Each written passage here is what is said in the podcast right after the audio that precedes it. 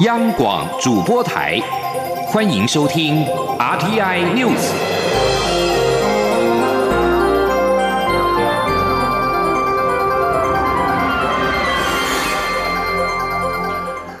各位好，欢迎收听这节央广主播台提供给您的 RTI News，我是陈子华。国内在今天新增三例俗称武汉肺炎 （COVID-19） 确诊的病例，分别从美国跟印尼入境，而其中两名为目前日确诊国籍女机师的同事。指挥中心认定是一起航空器群聚的感染，在未来也将针对航空机组人员防疫措施进一步的做检讨。而另外一名确诊者则是为印尼入境的船员。记者江昭伦的报道。中央流行疫情指挥中心二十号公布，国内新增三例 COVID-19 确诊病例，其中按七六五为六十多岁纽西兰籍男性，按七六六为二十多岁日本籍男性，两人都是前日确诊的按七六零女机师的同事，都曾在十二月十二号与该名女机师在同一班货机上，因此被框列为接触者而裁减。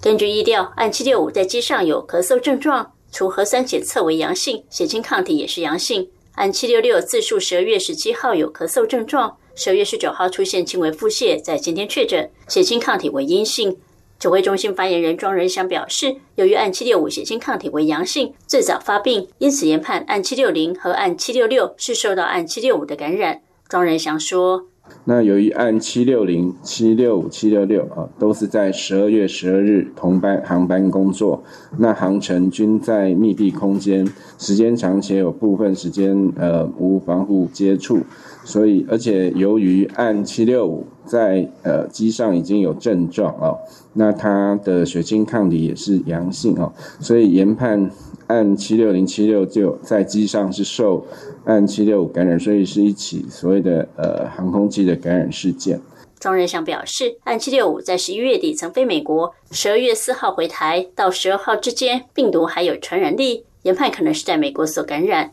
由于按七六五八号到十一号在国际航空机组人员管控措施规定的居家检疫期间仍外出，指挥中心正在展开相关疫调，也请警政系统进行组织协询。庄仁祥透露，该起航空器群聚事件共框列八十九人需裁减，目前已经裁减五十四人，其中有十九人 PCR 检测阴性，两人检测阳性，还有四十一位还在检验当中。血清抗体部分，目前裁减五十五人，就按七六五是阳性，其余还在检验中。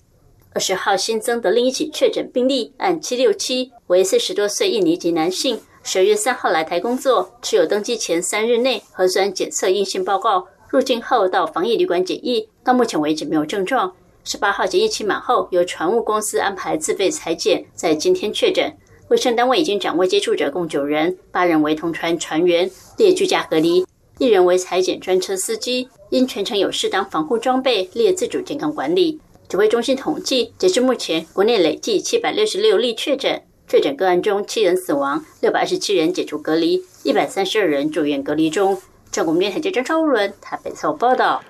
而另外，根据国际媒体的报道指出，英国出现了新型冠状病毒新变种病毒株，传播的速度比之前高出了七成。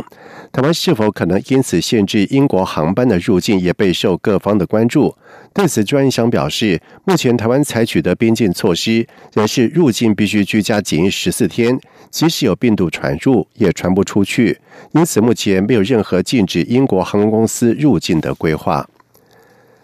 印尼从七月底释出了讯息，表示明年一月开始将要求移工十五国雇主负担移工来台的费用。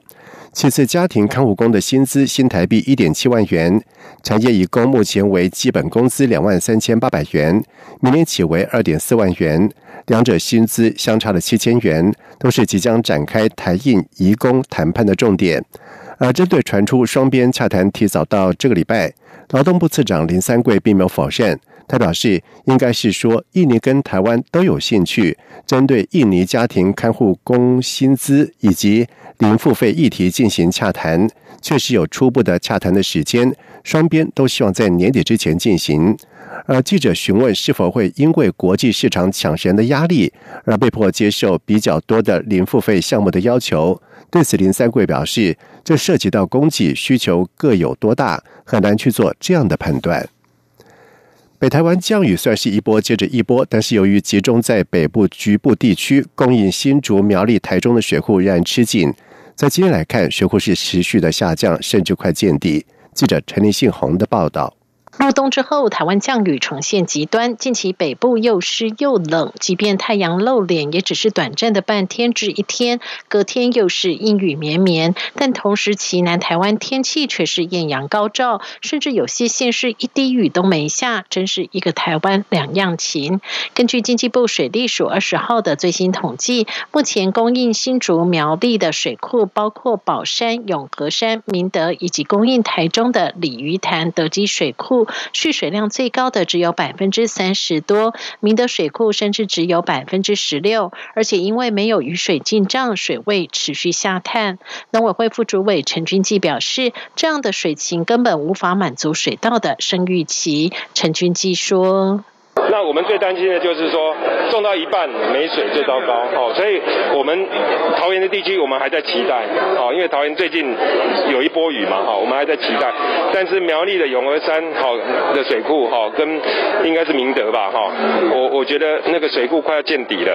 哦，那台中鲤鱼塘跟德基，哈，其实也不是那么乐观呐，哦，因为特别中部昨天有一点雨，但是还小啦，哦，因为整个北部地区大概需要二点。二点二亿吨，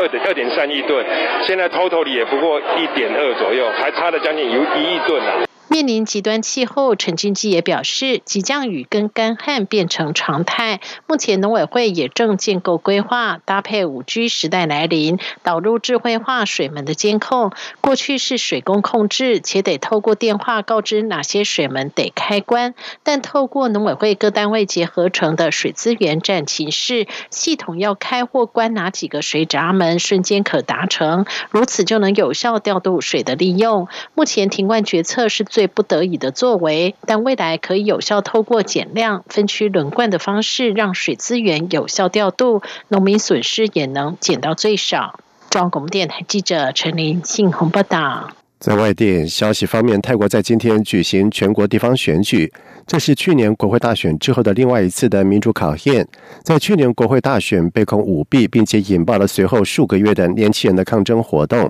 这次选举在首都曼谷以外的全国七十六省进行，是现任总理帕拉育在二零一四年以军事政变推翻民选政府以来的第一次的地方选举。这场选举被延迟了六年才举行。帕拉育借由去年争议的国会大选继续执政，而投票结果将在当地时间下午的七五点，也就是台湾时间下午的六点结束，而预料晚上就能够有初步的选举结果。而这次推出。候选人的政党包括有进步运动党，这个政党是在反对派领袖汤纳通的未来前进党遭到禁止之后成立的。这次选举是进步运动党的首战，而汤纳通被视为是帕拉育的最大的挑战者。所以这次选举也是对另外一个政党维泰党的考验。这个和流亡海外民粹主义前总理戴克辛有关的政党，目前仍是国会中最大的反对党。在两千零六年。被推翻并且流亡海外之后，戴克辛鲜少公开发表评论。不过这次他特别在选前在推特上呼吁选民支持维泰党。